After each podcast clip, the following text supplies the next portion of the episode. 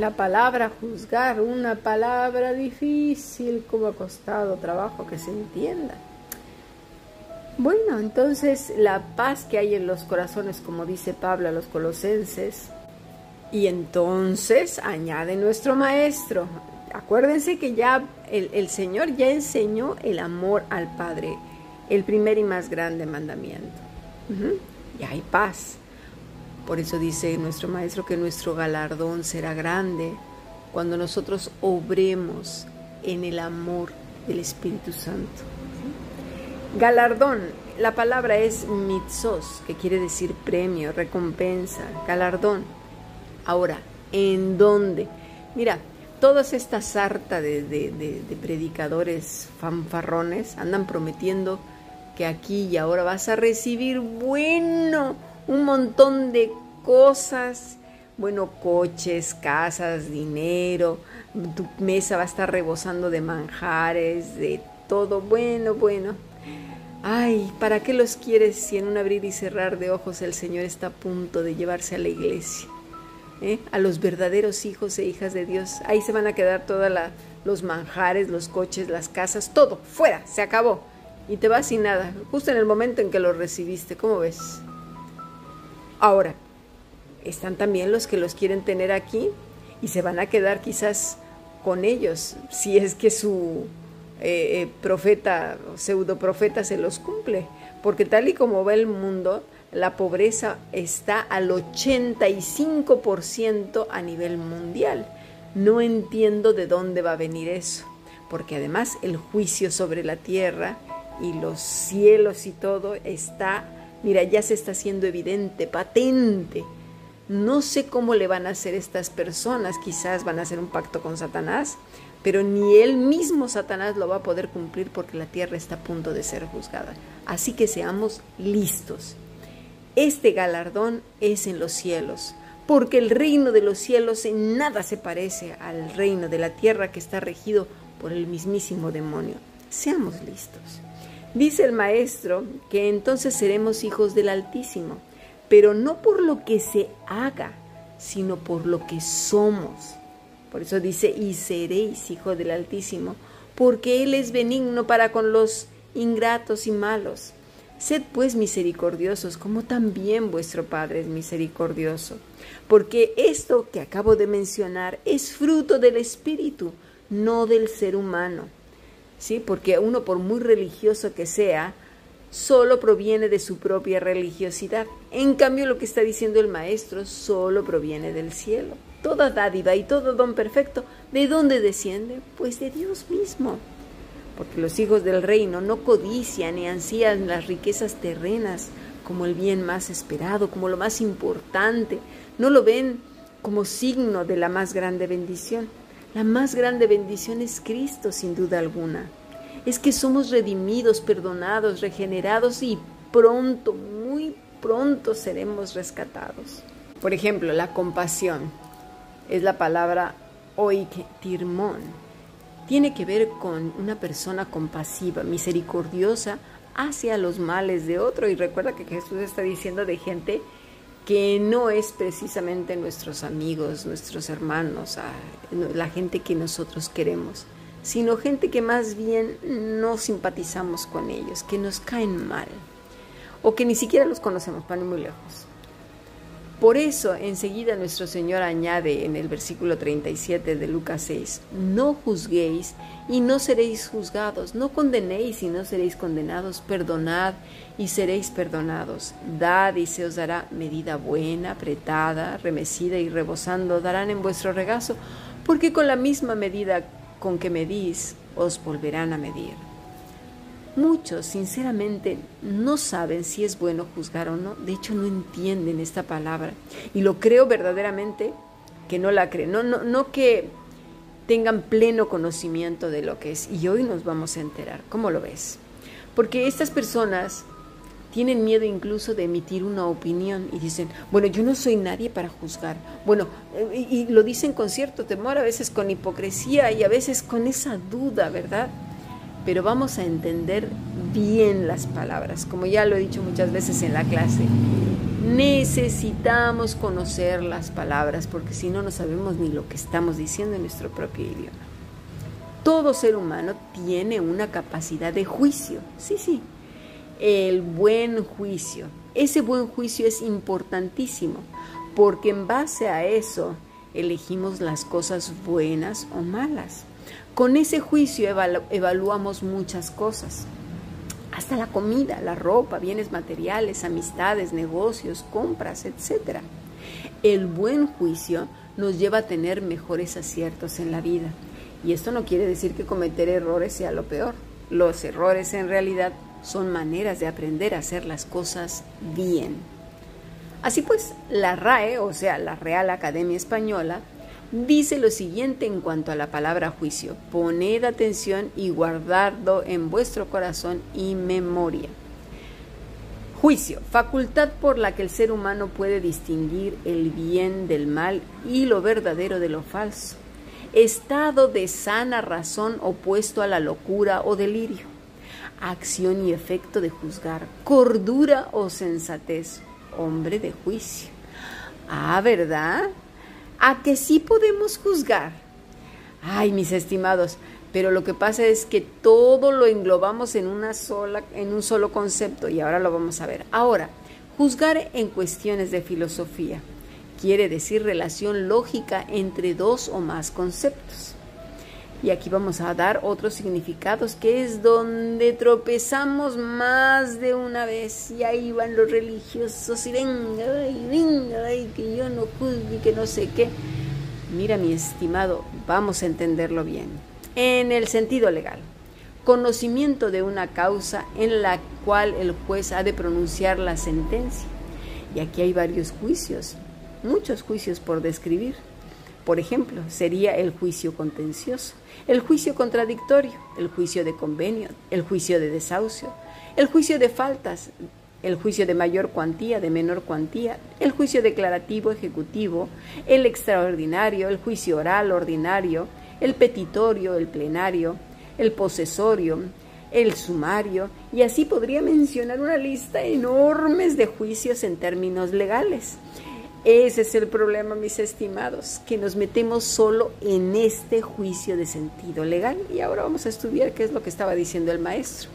Creemos que juzgar tiene que ver con el sentido legal y le damos esa connotación y aplicación a todas, absolutamente a todas las cosas y es ahí donde fallamos porque empezamos a ser hipócritas y queremos ocultar nuestro pues nuestra naturaleza con la cual hemos nacido de juicio natural, del buen juicio que nos hace discriminar entre una cosa y otra. Cuando digo discriminar es distinguir lo que mencioné al principio, lo que hace el hombre de manera natural, distinguir del bien del mal, de lo verdadero de lo falso, estado de sana razón opuesto a la locura o delirio, acción y efecto de juzgar, cordura o sensatez, hombre de juicio.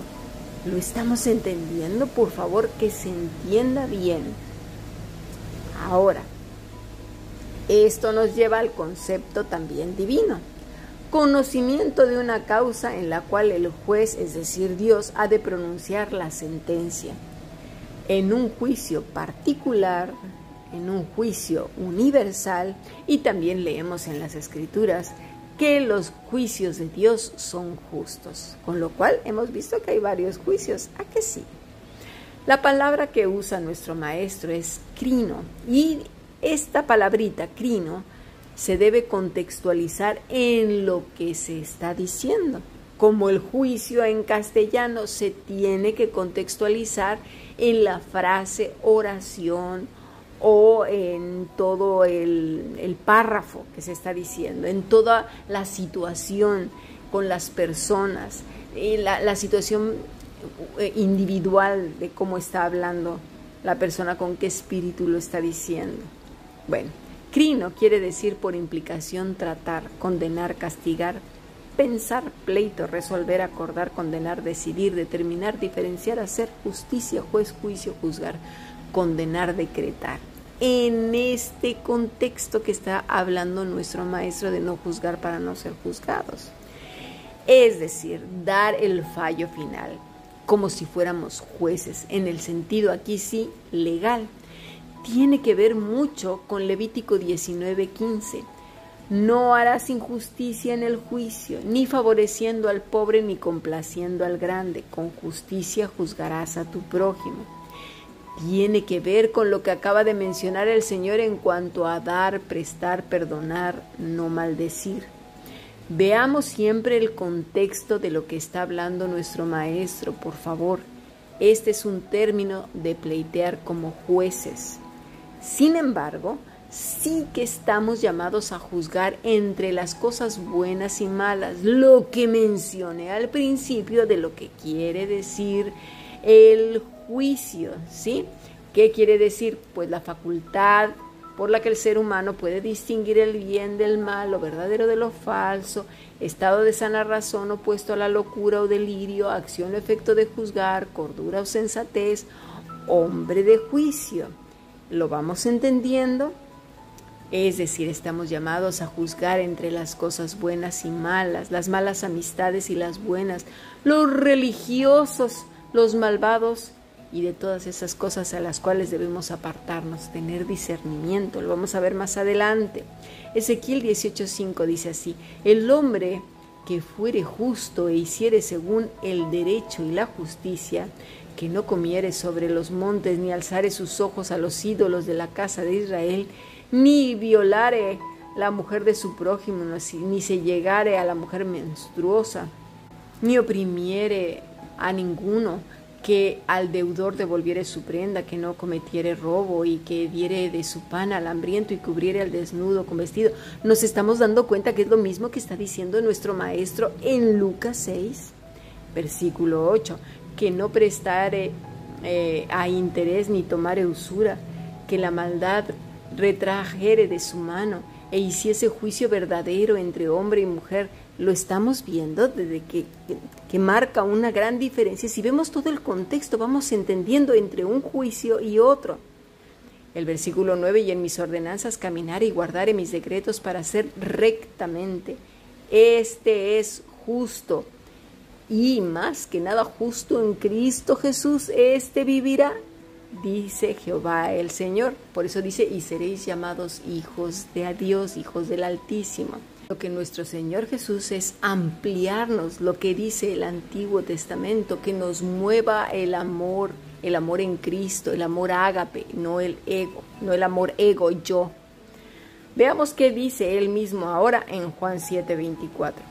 No juzguéis según las apariencias, sino juzgad con justo juicio ¿A qué juicio se está refiriendo? Al que mencioné al principio del buen juicio del hombre. ¿Sí? Nos vamos acordando qué quiere decir. Aquí sí que nos dice que juzguemos, pero en el sentido no legal, no poniéndonos como jueces, sino con discernimiento, con sano juicio. Porque aunque es la misma palabra, el contexto es diferente. El crino. Esta palabra se usa como decidir, determinar, diferenciar, pensar, distinguir en el sentido de lo correcto, incorrecto, lo bueno lo malo, el religioso, el hipócrita, todas esas cositas. El Señor usa justo juicio, dicayos, justo, inocente, recto.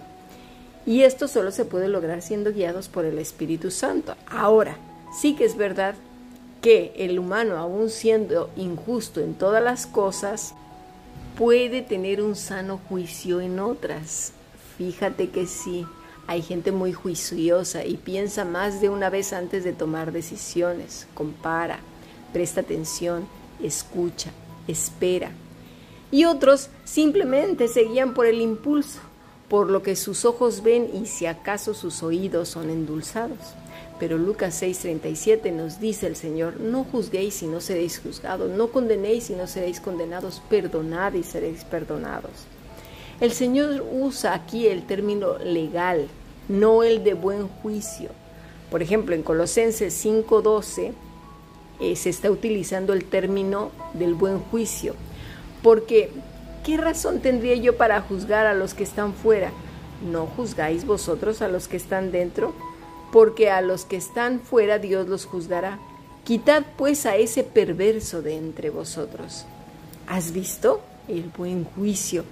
En cuanto a tolerar el pecado dentro de la iglesia, necesitamos tener buen juicio, discernimiento de los que sus vidas son infructuosas, por ejemplo, en Cristo, y fructíferas en cuanto a la carne, a su ego, el mundo, las tinieblas o todo junto. Vaya. Pablo vuelve a introducir este mandamiento del buen juicio en Filipenses 3.2.